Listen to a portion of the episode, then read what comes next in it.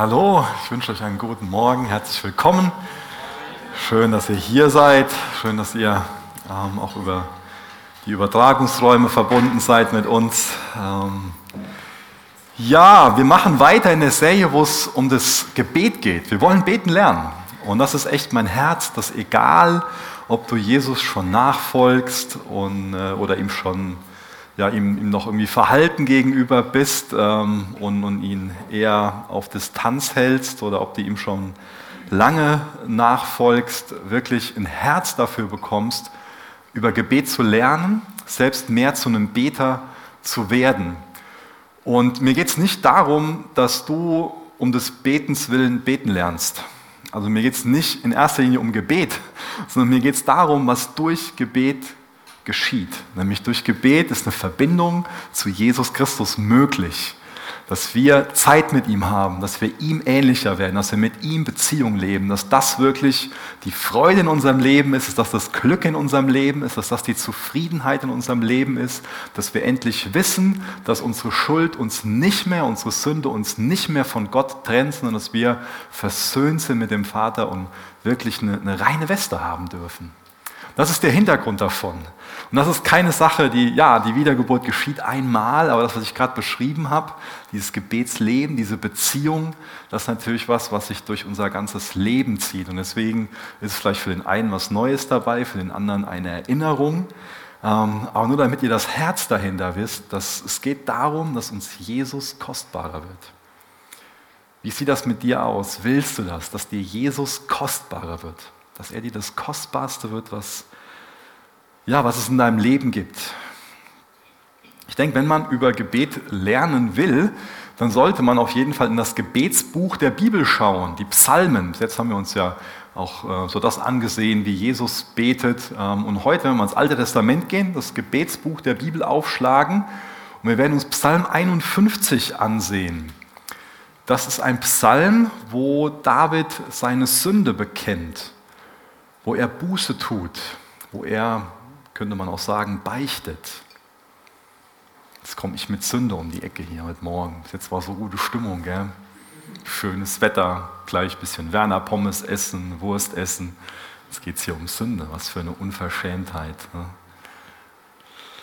Ja, ich glaube, so als Gemeinde ist man die einzige Gemeinschaft der Welt, die sich regelmäßig trifft, um sich daran zu erinnern, dass man ein Sünder oder dass man in seiner Sünde verloren ist ohne Jesus Christus, aber dass man in Christus gerettet ist, dass man in ihm geliebt ist.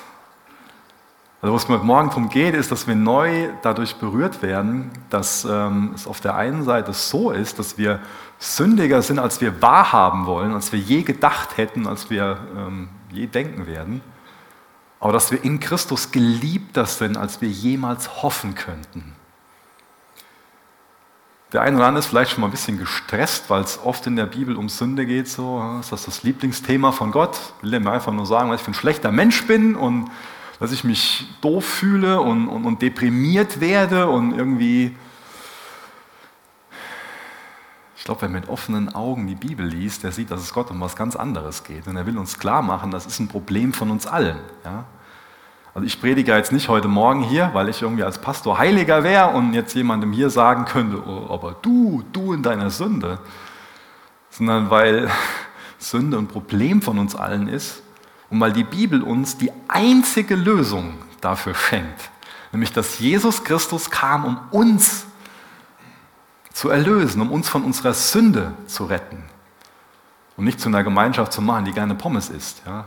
Ich, ich habe nichts dagegen Pommes essen, es ist gut, dass wir das gleich machen ähm, und Gemeinschaft haben, aber das ist das, worum es wirklich geht. Aber in unserer Gesellschaft ist es ja so, dass die einzige Sünde, die es gibt, ist, Sünde zu erwähnen, oder? Schon mal das Gefühl, was man so bekommt. Ignoriere das bloß.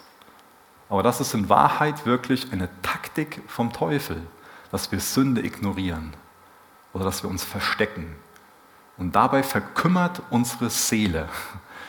Wenn wir so tun, als ob wir keine Sünder wären, als ob wir keine Schuld auf uns geladen haben, als ob da nichts ist, was uns von Gott trennt und uns verstecken, das ignorieren, irgendwas aufbauen, irgendeine Maske tragen, dann verkümmert unsere Seele, dann gehen wir daran kaputt.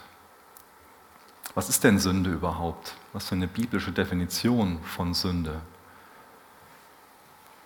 Ein kurzer Versuch. Ähm, ich finde es oft sehr spannend, dass Gott sehr, sehr wichtige Wahrheiten über Geschichten offenbart und nicht nur eine kurze theologische Definition liefert. Ich glaube, dass die Geschichten uns dabei helfen, ähm, wirklich den, den, den Kern der Sache zu verstehen.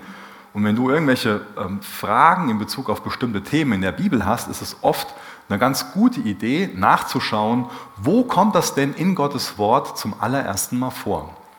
Und Sünde kommt in Gottes Wort ganz am Anfang zum ersten Mal vor, in 1. Mose 3.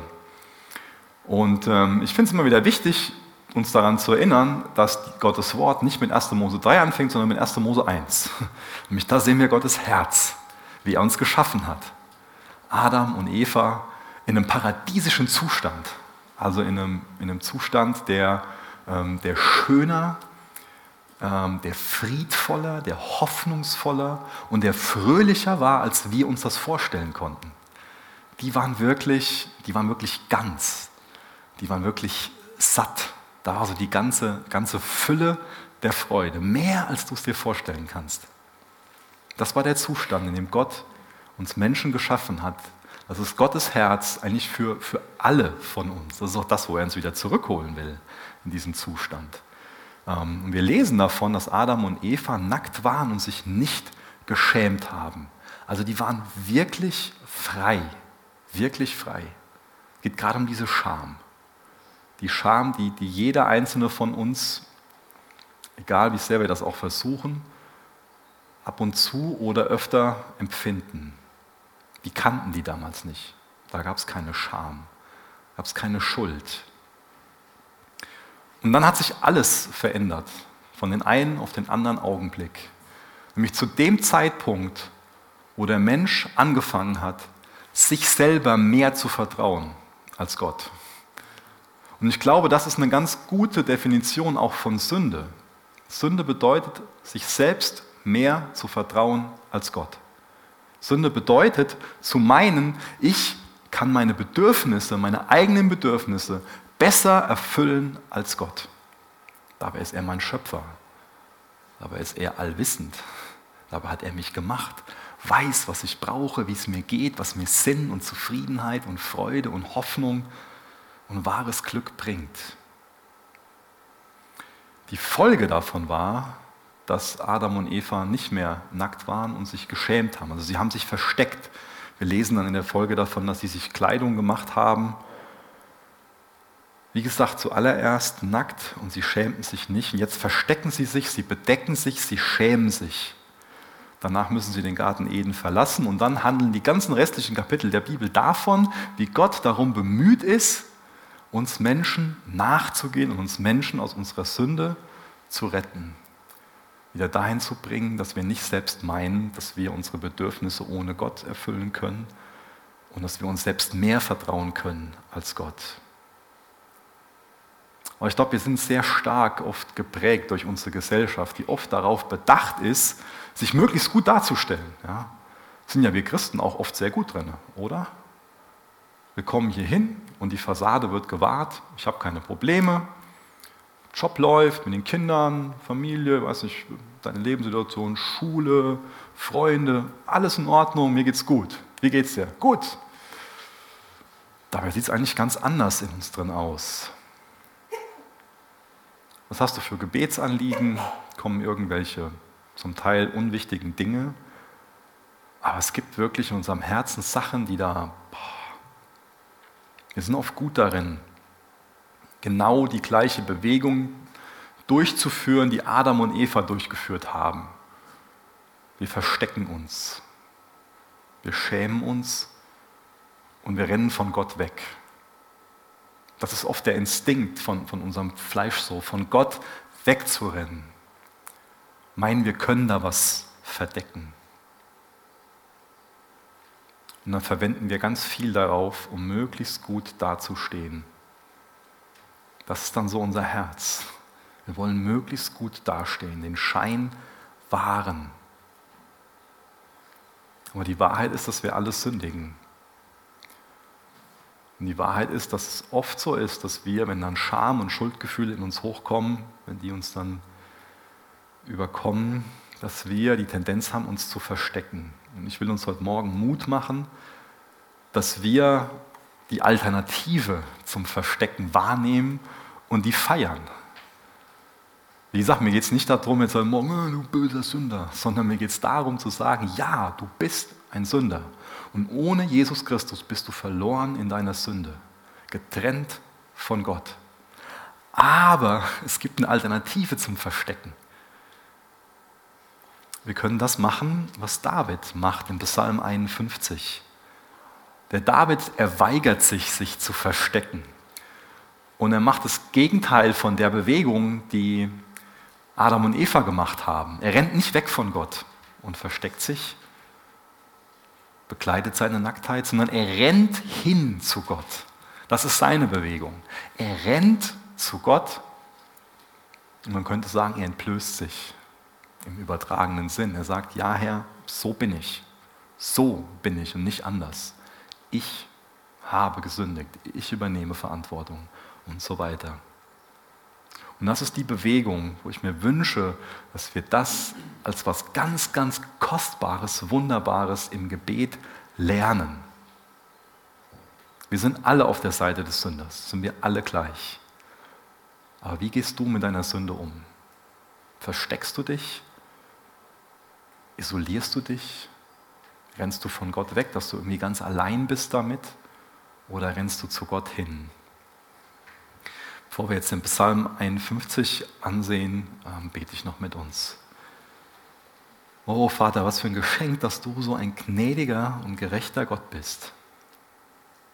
Danke, dass du eine Lösung geschaffen hast. Danke, dass du nicht einfach nur irgendwie auf Problemen rumreiten willst, sondern dass du bereit warst, deinen eigenen Sohn hinzugeben. Als Lösung, als Opfer, als stellvertretendes Sühneopfer für unsere Schuld. Jesus, für meine Vergehen starbst du am Kreuz. Deswegen habe ich Hoffnung, deswegen kann ich gerettet sein. Deswegen bin ich gerettet. Aber Jesus, du siehst auch, wie wir noch, auch wenn wir gerettet sind, mit unserer Sünde umgehen. Dass wir doch schon mal meinen, wir können das mit uns ausmachen oder wir müssen das verstecken und wir fühlen uns so schlecht und sind so zerbrochen, aber gehen nicht zu dir. Jesus, ich bitte dich heute Morgen um das Wirken von deinem Heiligen Geist in uns, auch durch uns. Ich bitte dich, dass du uns einfach echt in eine, in eine geistgewirkte Umkehr führst. Dahin, dass wir uns dir zuwenden, uns bei dir öffnen und ehrlich sind, vergeben lassen, damit unsere Beziehung zu dir wiederhergestellt wird und tiefer wird. In Jesu Namen. Amen. Wir fangen mal in Vers 3 an, Psalm 51. Da lese ich aus Gottes Wort. Sei mir gnädig, o Gott. Du bist doch reich an Gnade. In deiner großen Barmherzigkeit lösche meine Vergehen aus. Wasche meine Schuld ganz von mir ab und reinige mich von meiner Sünde. Das ist also ganz deutlich, dass ähm, David hier leidet, dass es einfach für ihn auch ein schmerzhaftes Bekenntnis ist. Und ähm, das, was er gemacht hat, die Sünden, die er begangen hat, die werden in 2 Samuel 11 und 12 beschrieben. Wenn ihr das nicht kennt oder auch generell, lest das gerne nochmal nach. Ähm, da wird beschrieben, wie er mit einer Frau, mit der Bathseba, Ehebruch begangen hat, wie er in der Folge dann die Hinrichtung von ihrem Mann angeordnet hat und sich ähm, danach so wahrscheinlich neun bis zwölf Monate wirklich geweigert hat, sich mit seiner Sünde auseinanderzusetzen. Und dann schickt Gott, ähm, beauftragt Gott einen Propheten zu dem ähm, David zu gehen, den Nathan, und er erzählt ihm dann ein Gleichnis, also eine ganz überführende Geschichte.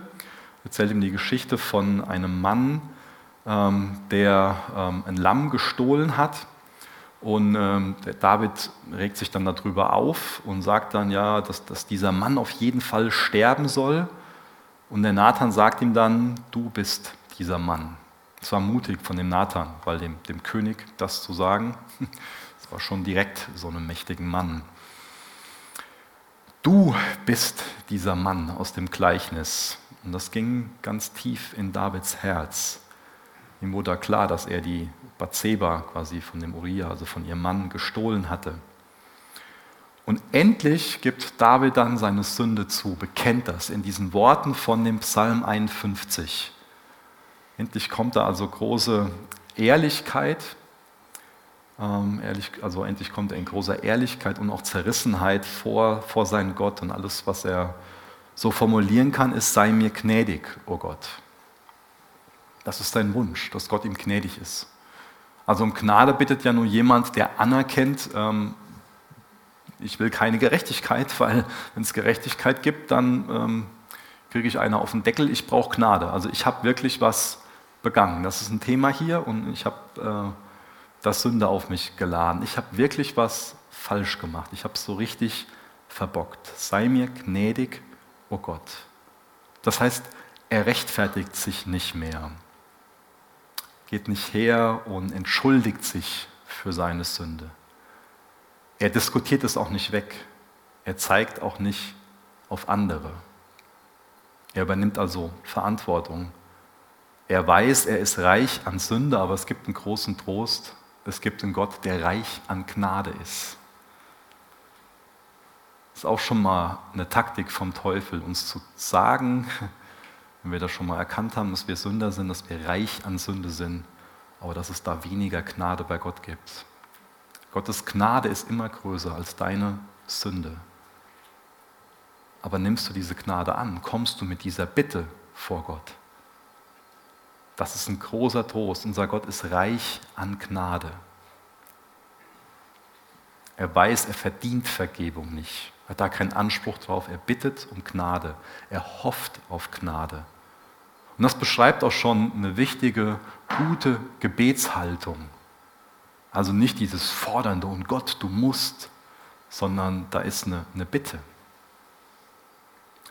Der David hat das Wort Gottes durch den Nathan gehört, das hat wie ein Spiegel gewirkt. Er sieht sich in dem Spiegel, er sieht, er ist schmutzig, er weiß, ich brauche Reinigung. Und er bittet bewusst um diese Reinigung.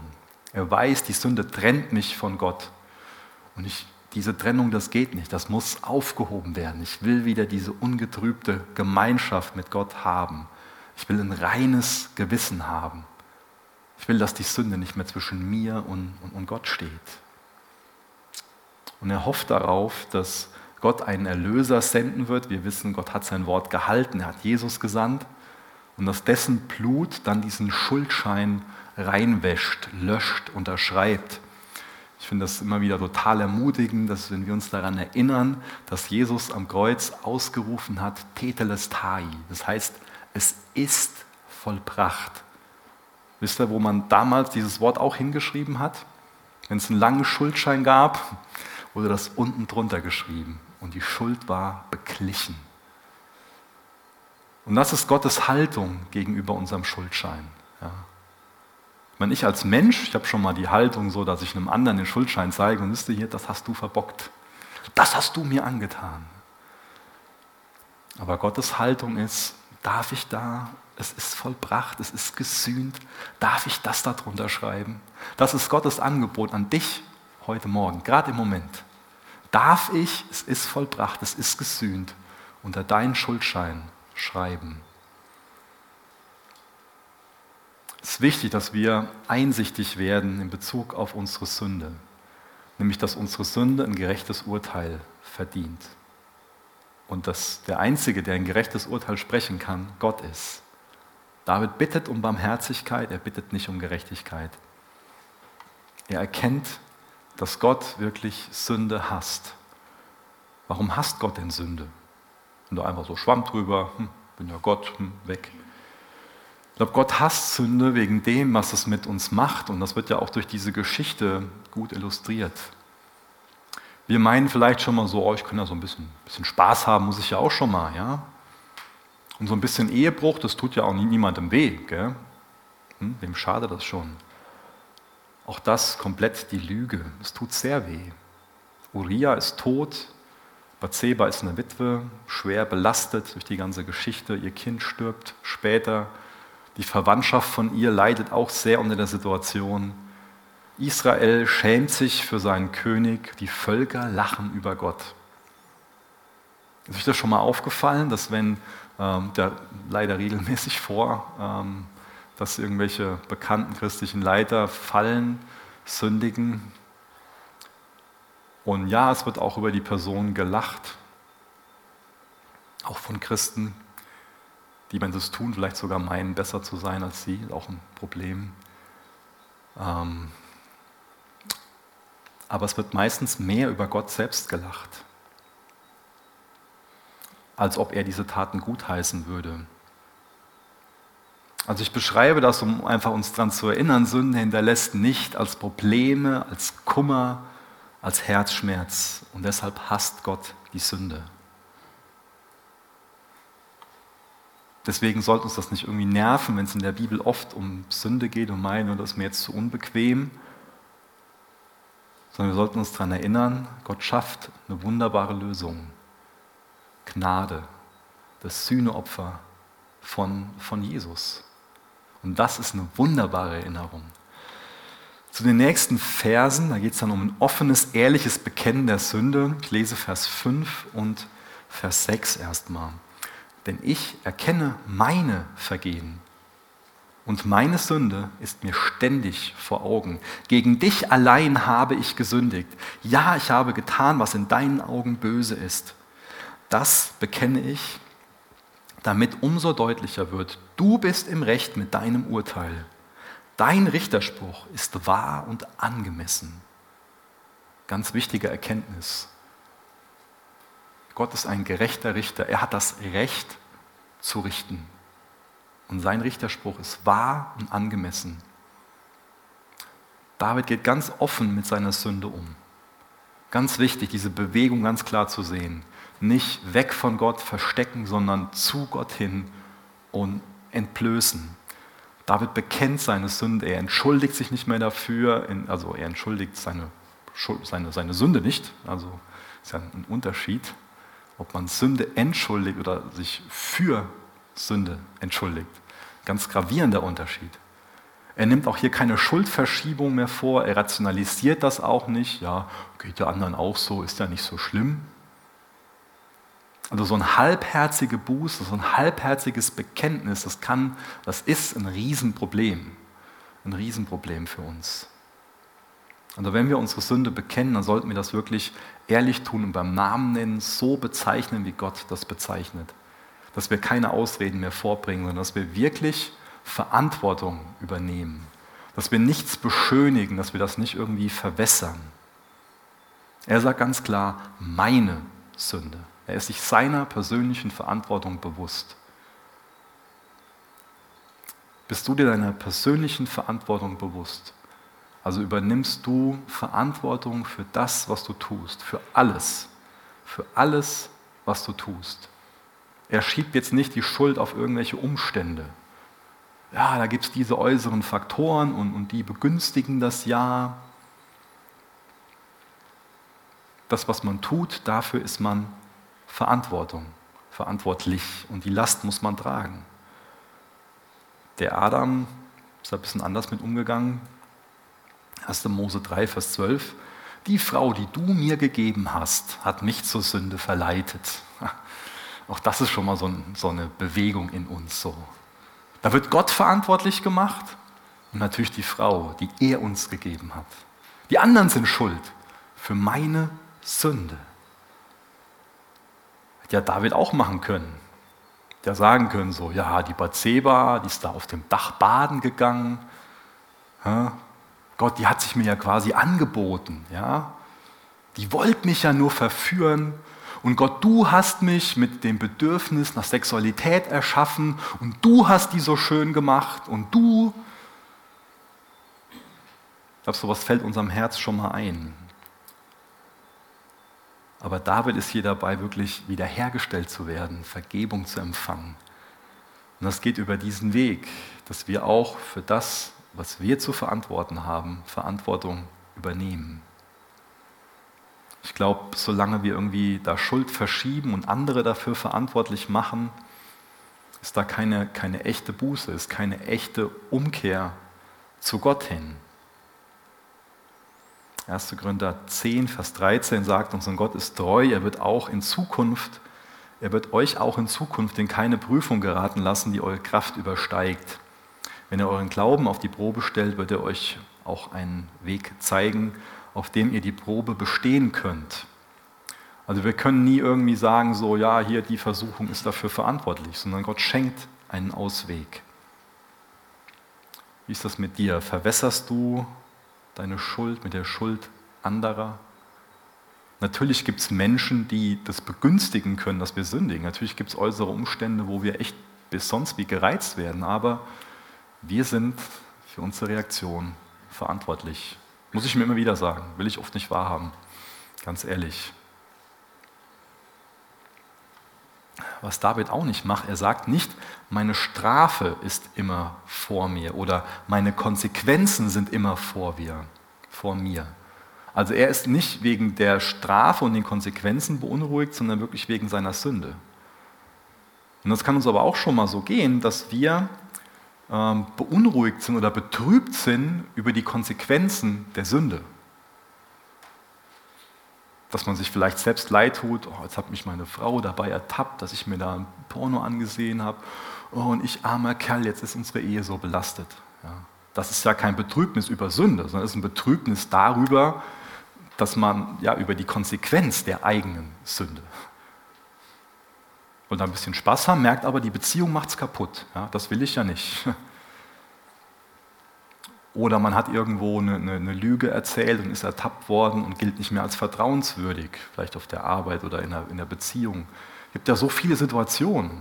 Und man ist nicht darüber betrübt, dass man gesündigt hat, dass man gelogen hat, sondern darüber, oh, ich armer, tut sich noch selbst leid dabei, dass man ertappt wurde, dass jetzt eine Beziehung darunter leidet, dass die belastet ist.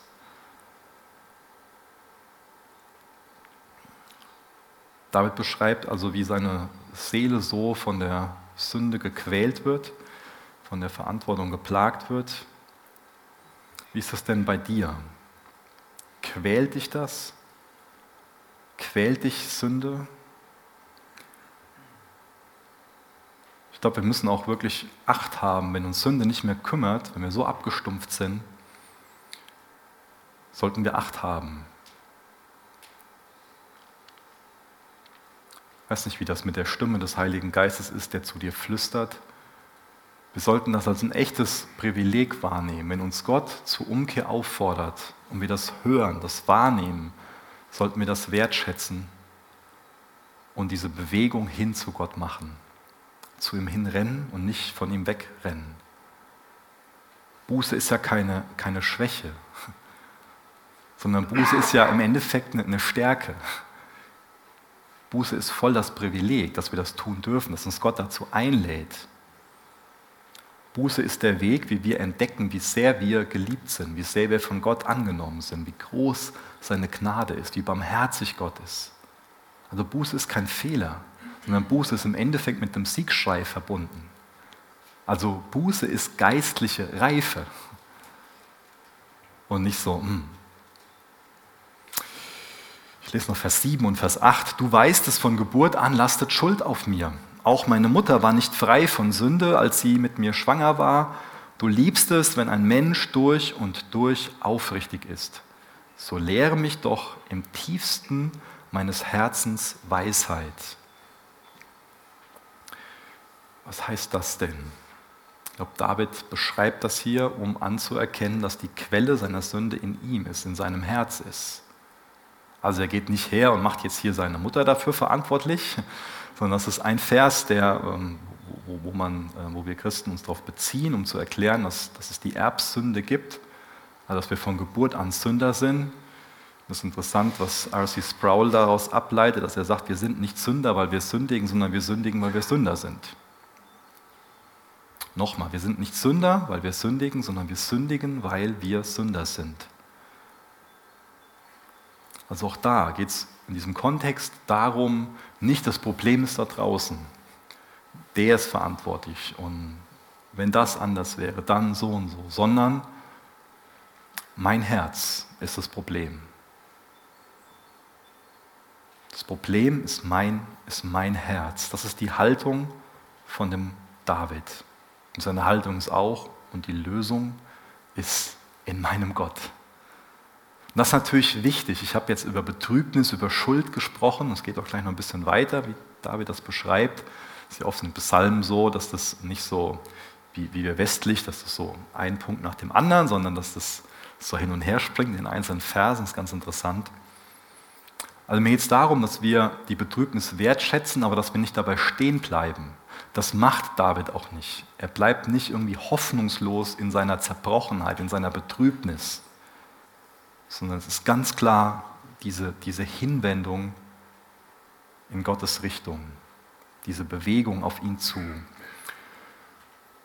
Und jetzt sehen wir in dem restlichen Psalm so diese Bitten um Wiederherstellung. Als erstes die Bitte um Wiederherstellung der weisen Weste. Vers 9 bis Vers 11. Reinige mich von meiner Sünde.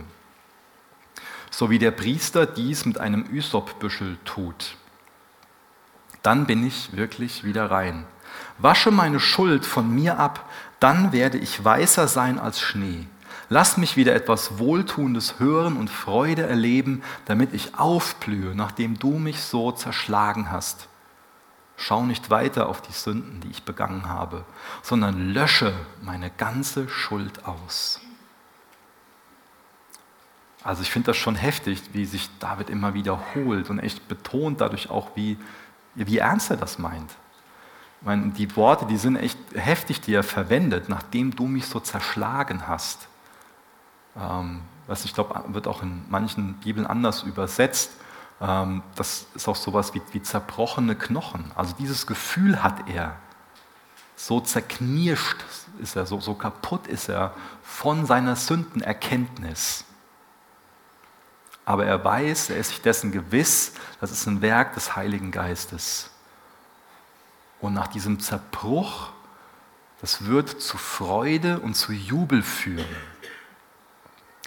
Also David lässt sich jetzt hier auch nicht sagen, so ja, ähm, vom, vom Teufel, Gott straft dich nur und siehst du, was Gott wie dich jetzt, wie er dich verdammt, sondern er weiß, es gibt die Notwendigkeit, dass Gott mich korrigiert. Wie ist das mit dir? Glaubst du das, dass es die Notwendigkeit gibt, dass Gott dich liebevoll korrigiert? Was ich total spannend finde, ist, dass hier auch der Ysop-Büschel ähm, erwähnt wird. Wenn man sich andere Stellen ansieht, wo das erwähnt wird, ähm, 2. Mose 12, Vers 22, da wird ähm, der Ysop-Büschel dafür verwendet, um das Blut des Passalams auf diesen Türpfosten aufzutragen. Das heißt, ähm, im Endeffekt wurde da schon ähm, vor dem gerechten Gericht Gottes bewahrt, indem ein Opfer gebracht wurde, in dem ein Lamm geschlachtet wurde und dann das Blut des Lammes auf die Türpfosten gestrichen wurde. Und dadurch wurde man von dem gerechten Gericht Gottes ähm, verschont. Und ähm, in, in 4. Mose 19, Vers 18 wird der Üserbüschel benutzt, um ähm, die, die Priester für ihren Dienst zu reinigen. Ähm, und da ist schon eine ganz starke Symbolik dahinter. Nämlich die ganz wichtige Erkenntnis von, von dem David, ich kann das selbst nicht wieder gut machen. Ich kann mich selbst nicht reinwaschen. Ich kann mich selbst nicht annehmbar machen, sondern das ist eine Symbolik gerade von diesem Passalam in Bezug auf Christus. Das heißt, wir brauchen ein vollkommenes, ein gerechtes Opfer. Also jemand anderes muss etwas tun, damit der Schuldschein unterschrieben werden kann. Das ist also alles auch eine Symbolik, ein Vorschatten auf das, was Jesus dann erfüllt hat. David weiß, ich kann mich nicht selbst reinigen, ich kann mich nicht selbst rein, reinwaschen und ich brauche die Gnade Gottes. Ist das auch deine Haltung im, im Gebet? Weil wir können sogar aus dem Gebet sowas machen, dass wir damit meinen, jetzt kann ich mich hiermit wieder vor Gott annehmbar machen. Jetzt habe ich dem das und das gesagt und jetzt bin ich ja so ein guter Christ und jetzt habe ich so, auf der einen Seite liegt jetzt die Sünde auf der Waage und jetzt habe ich das da hingelegt und jetzt ist das wieder so, jetzt sind wir wieder im Reinen und jetzt kann ich wieder so weiterleben. Also es gibt ja alle möglichen Dinge, die wir tun können, um uns reinzuwaschen. Alle mögliche Dienst, wie vielleicht auch, dass wir meinen, unser Geld oder was auch immer. Aber das ist ja, ist ja Unsinn, großer Unsinn, sondern der Einzige, der uns reinwaschen kann, ist Gott. Und er will das auch noch. Was für eine Gnade. Was für, eine, was für ein Geschenk. Was hätten wir für ein Problem, wenn er der Einzige wäre, der uns reinwaschen kann und sagt so, hm, dich nicht. Aber er will dich reinwaschen. Das ist sein Herz, das ist Gottes Herz. Seine Gnade ist sein Herz. Also wir müssen auf der einen Seite erst eine richtige Sicht von Sünde bekommen, dass wir Selbstverantwortung davon übernehmen und wissen, dass das verdient ein gerechtes Gericht Gottes. Und dann auf der anderen Seite die richtige Sicht von Gott bekommen. Gott ist da, um uns zu vergeben. Ja, also ich bin sündiger, als ich wahrhaben will, aber in Christus geliebter, als ich je hoffen könnte. Rein wie Schnee will er uns machen. Weiße Weste wiedergeben. Und als nächstes diese Bitte um Wiederherstellung der Beziehungen zu Gott. Erschaffe in mir ein reines Herz, o oh Gott, und gib mir einen neuen, gefestigten Geist. Schick mich nicht weg aus deiner Nähe und nimm deinen Heiligen Geist nicht von mir. Da geht es also David drum. Er will nicht einfach nur, dass da ähm, so eine Sünde weggenommen wird, sondern ihm geht es um die Wiederherstellung der Beziehung. Er weiß, es geht nicht primär um die Sünde, sondern es geht um die Wiederherstellung der Beziehung, um die Gemeinschaft mit Jesus. Und ich finde es sehr spannend, dass David hier jetzt über das Reinigen hinausgeht sondern dass er sagt, schaffe. Das ist, das ist ganz wichtig, das ist ein riesengroßer Unterschied. Ob ich jetzt hier sage, mach mein Herz ein bisschen sauber oder ob ich verstehe, ich brauche eine neue Natur, ich brauche ein neues Herz, ich brauche eine Wiedergeburt. Also schaffen, das ist ja ein Begriff für etwas, das Gott allein tun kann. Er kann allein ex nihilo, also aus dem Nichts erschaffen. Und das ist schon so eine große Verheißung, die ähm, der David noch gar nicht ähm, kennen kann durch Hesekiel, aber die er quasi schon mal vorwegnimmt für den neuen Bund, für, für uns heute, die wir leben, nachdem Jesus auf der Erde gelebt hat, am Kreuz gestorben ist, auferstanden ist. Hesekiel 36, 26. Ich werde euch ein neues Herz geben und einen neuen Geist, ein neues Inneres geben. Und das geschieht ja bei der Wiedergeburt, dass er uns diesen Status gibt, dass wir ein neues Herz bekommen. Ja, schick mich nicht weg aus deiner Nähe, nimm deinen Heiligen Geist nicht von mir. Ich sage jetzt nicht, wir sollen das, ähm, dieses, dieses Gebet, dieses Lied eins zu eins auf uns heute übertragen, ähm, weil in Bezug auf den Heiligen Geist wegnehmen, ähm, damals einfach im alten Bund ähm, waren gewisse Dinge einfach anders. Ja. Die konnten noch nicht wirklich ein neues Herz bekommen. Wenn wir uns jetzt aber, ähm, wenn wir jetzt wiedergeboren sind, hat Gott uns schon ein neues Herz gegeben und damals war es so, dass der Heilige Geist nur temporär, also nur für einen gewissen Zeitpunkt auf einzelne Gläubige gekommen ist für einen besonderen Dienst.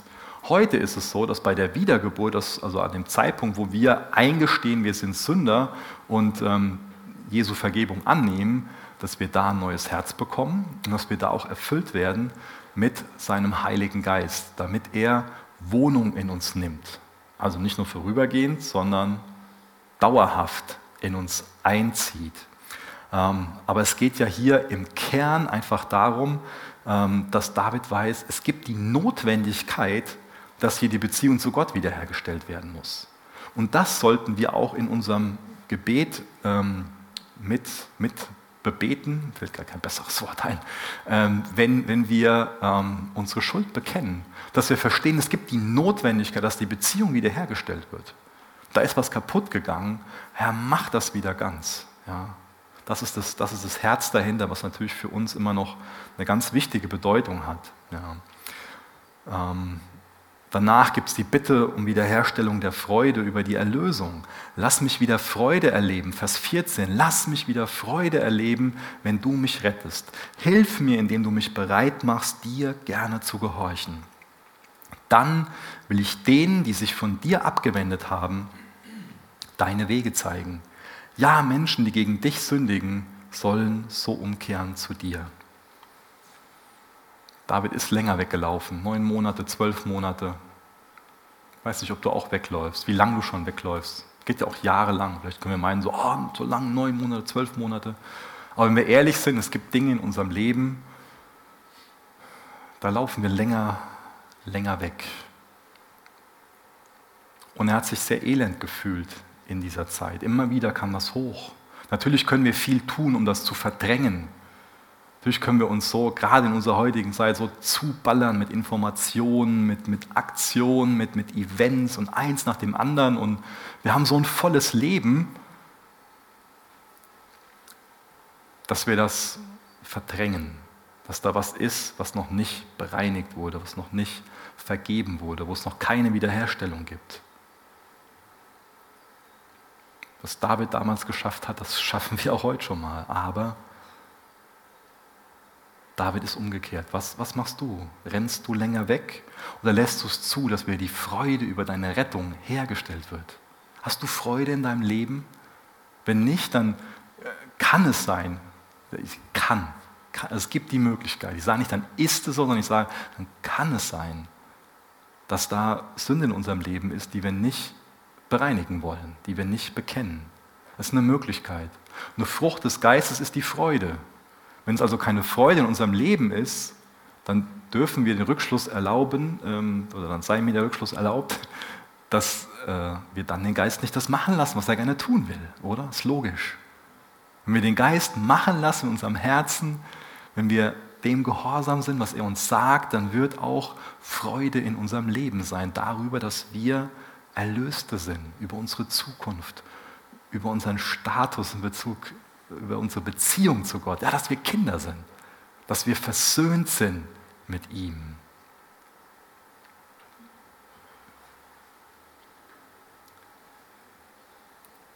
Bitte um Wiederherstellung des Lobpreises ist das Nächste.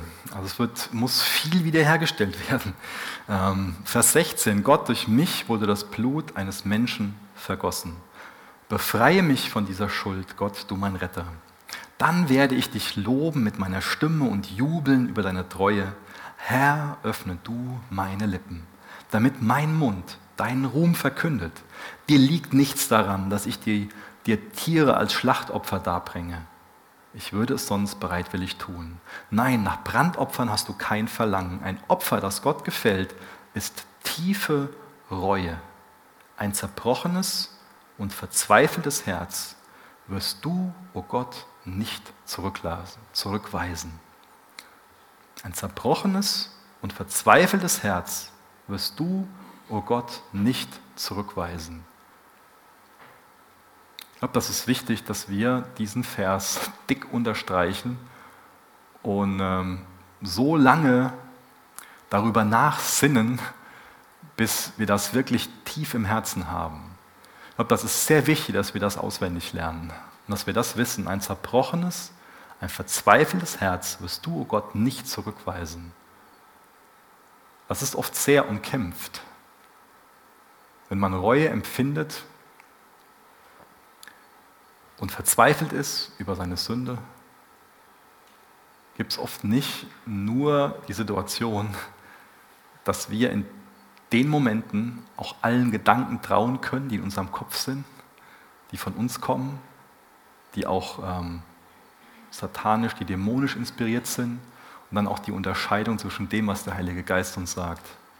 Weil oft kommt es vor, dass dann diese Gedanken kommen, du hast dich so versündigt, ja, man ist zerbrochen über seine Sünde und das wird dich jetzt immer von Gott trennen. Kommt oft vor. Du hast die Sünde begangen, den Heiligen Geist zu lästern, das wird dir nie wieder vergeben.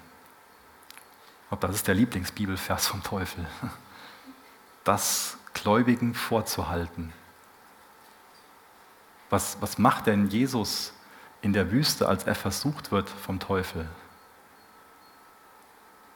Da verdreht der Teufel auch Gottes Wort, da ist er oft sehr gut drin.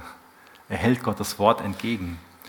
Und da ist ganz wichtig, dass wir tief in unserem Herzen beten können, ein zerbrochenes, ein verzweifeltes Herz wirst du, o oh Gott, nicht zurückweisen. Das ist unsere Hoffnung, das ist unser Trost, unsere Zuversicht.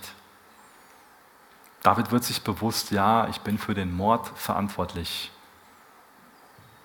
Gott, durch mich wurde das Blut eines Menschen vergossen. Aber er weiß, ein zerbrochenes und verzweifeltes Herz wirst du, o oh Gott, nicht zurückweisen.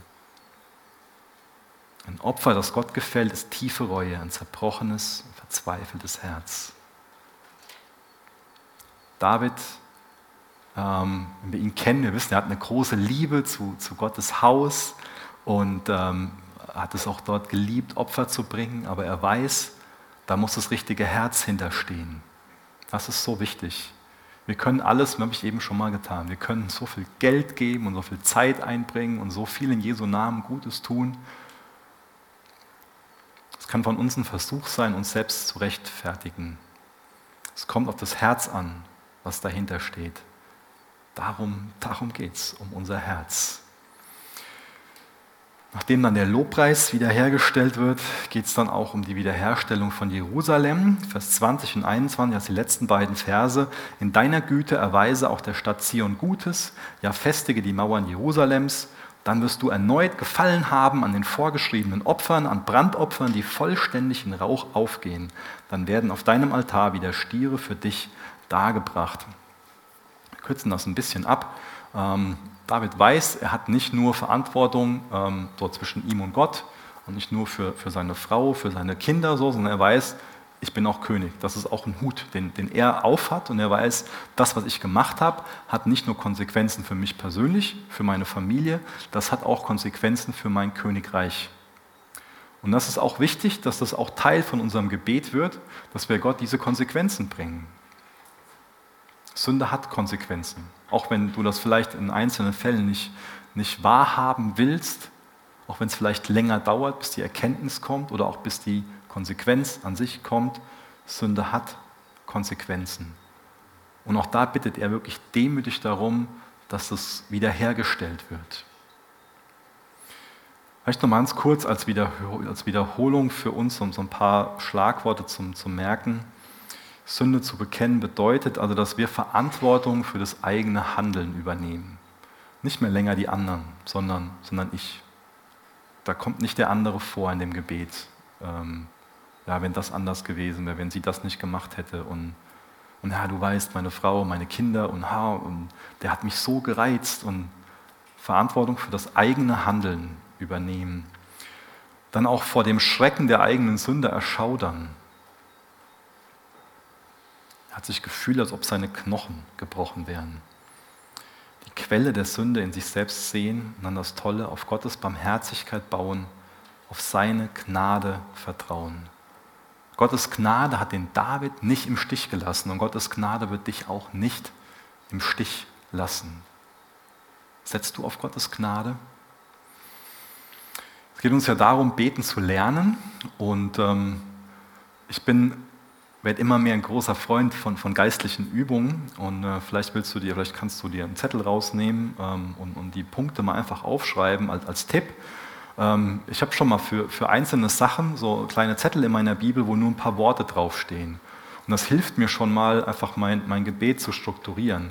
Und ich glaube, dass dieser Psalm uns sehr auch dabei helfen kann, ähm, einzelne Bereiche zu, äh, über einzelne Bereiche zu beten, die, die einfach ähm, wichtig sind, die zu benennen, wenn wir Gott unsere Sünde bringen und seine Vergebung annehmen. Ähm, und der erste Bereich ist ja, wo er sich darauf fokussiert, ist die Gnade Gottes. Das finde ich total wertvoll, dass er, sich, dass er zuallererst auf die Gnade Gottes blickt, also von sich selbst weg auf die Gnade Gottes. Und ähm, auch da ist es wichtig, dass wir, dass wir Bibelverse in uns haben. Dass wir echt, dass es nicht, dass Gnade nicht nur so ein Wort ist, sondern dass es Inhalt hat. Und Titus 2, Vers 11 und 12, ähm, auch das ist eine Sache. Bitte lernt das auswendig. Das ist so kostbar, das sind so Schätze. Ja. Mein Psalm 119 steht, äh, wird ja beschrieben, dass, wo er sagt, ich freue mich über das Wort Gottes, so wie jemand, der reiche Beute gemacht hat. Titus 2, Vers 11 und 12, das ist auch reiche Beute. Denn in Christus ist Gottes Gnade sichtbar geworden. Wenn ich wissen will, was Gnade ist, muss ich auf Christus schauen. Die Gnade, die allen Menschen Rettung bringt. Sie erzieht uns dazu, uns von aller Gottlosigkeit und von den Begierden dieser Welt abzuwenden und solange wir noch hier auf der Erde sind, verantwortungsbewusst zu handeln, uns nach Gottes Willen zu richten und so zu leben, dass Gott geehrt wird. Und darüber, über diese Gnade, kann ich ja mit Gott ins Gespräch kommen. Das ist so kostbar. Erst der Blick auf seine Gnade, auf Christus und darüber beten. Und nachdem dann das Bewusstsein für die Gnade da ist, kommt das Bekenntnis. Nicht das Beschönigen, sondern ganz klar sagen, ich bin verantwortlich. Es ist meine Sünde. Und dann geht es in den nächsten Punkten um Wiederherstellung. Also auch die, die Erinnerung, Gebet daran, ähm, Rechtfertigung durch Gnade. Also ich bin so, als ob das nicht passiert wäre in Gottes Augen. Und das macht ja was mit mir, wenn ich, wenn ich mich darauf berufe, darauf beziehe. Ich weiß, mir ist vergeben. Das verändert ja so viel. So kostbar. Und auch darüber, das im Gebet mit, mit Jesus besprechen. Wiederherstellung der Beziehung zu Gott. Herr, danke, dass jetzt nichts mehr zwischen uns steht. Über die Beziehung zu ihm nachdenken, die von, die von ihm initiiert ist. Was für eine Gnade darin, was für ein Geschenk darin liegt. Und dann führt das zu, zu Freude über die Erlösung. Auch darüber kann ich im Gebet mit ihm sprechen und ihm Lobpreis bringen. Wirklich Danke sagen, ihn dafür rühmen. Und das macht ja so viel mit mir. Gnade, Bekenntnis, Rechtfertigung, Versöhnung, Freude, Lobpreis. Und ja, danach darf ich auch mit ihm über die Konsequenzen der Sünder sprechen. Darf ihm sagen, Herr, bitte stell die, die Beziehung wieder her in, in dieser Freundschaft. Hilf mir dabei, das auch da zu bekennen. Ich denke, das ist eine ganz, ganz, ganz, ganz wichtige Bewegung für uns. Dass wir für uns auch heute die Entscheidung treffen und Jesus sagen, ich will nicht sein wie der Adam. Hilf mir bitte, nicht so zu sein wie der Adam, der vor dir wegrennt und meint, er kann sich verstecken, sondern hilf mir, da mehr wie David zu werden. Und hilf mir, mich auf dich zu beziehen, auf deine Gnade zu schauen, auf deine Gnade. Mich daran zu erinnern, ja, ich bin sündiger, als ich befürchtet habe, aber Jesus, in dir bin ich geliebter, als ich jemals gehofft habe. Hast du das für dich schon erkannt? Ich weiß nicht, was für dich jetzt dran ist. Aber ich glaube, es ist für uns alle dran, dass wir für uns so einfach im, Stillen äh, die Augen zumachen. Vielleicht kann das Lobpreisteam auch schon mal nach vorne kommen. Und ähm, dass wir einfach Gott fragen, wo, wo soll ich Buße tun? Ich meine, ich weiß, dass die Predigt, die ich heute Morgen gehalten habe, die, die ist nur für deinen Nebenmann, die ist nicht für dich, hat keine Relevanz für, für, für mich auch nicht, natürlich. Nein. Ist nicht gut, wenn ich darüber Witze mache, sorry. Es ist wichtig, dass wir uns jetzt Zeit nehmen, dass du dir Zeit nimmst, dass du in die Stille gehst vor Gott, dass du deine Augen schließt und dass du mit ihm darüber ins Gespräch kommst. Nicht damit du bei diesem Gefühl bleibst, was, was David hatte über seine Sünde, dass seine Knochen gebrochen waren.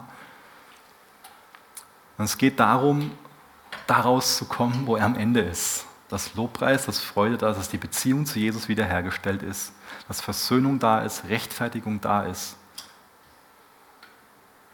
Vielleicht ist auch für dich heute Morgen ähm, das erste Mal die Situation, dass, ähm, dass du, dass dir bewusst geworden ist, dass dich Sünde von Gott trennt und dass du seine Gnade noch nicht angenommen hast. Dann bist du eingeladen, seine Gnade anzunehmen, dich Gott zuzuwenden und Jesus als deinen Erlöser anzunehmen.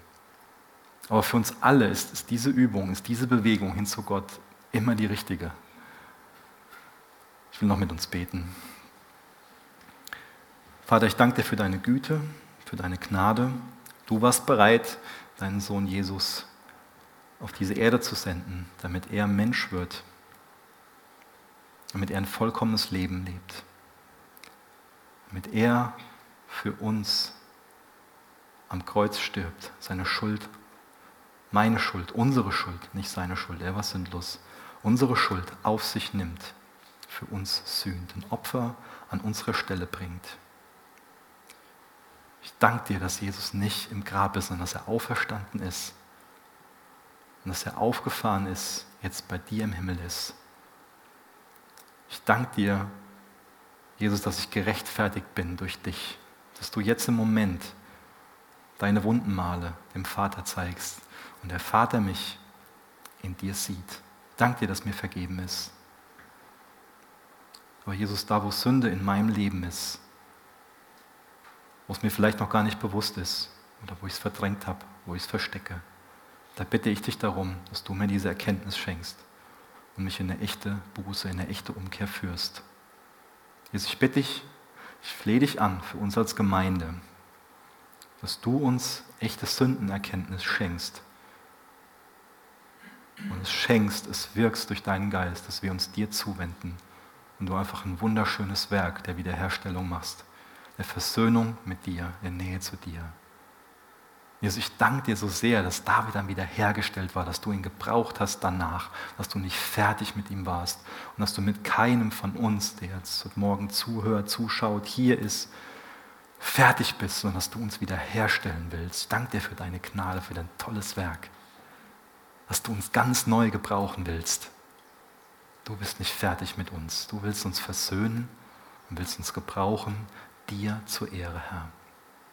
In Jesu Namen. Amen.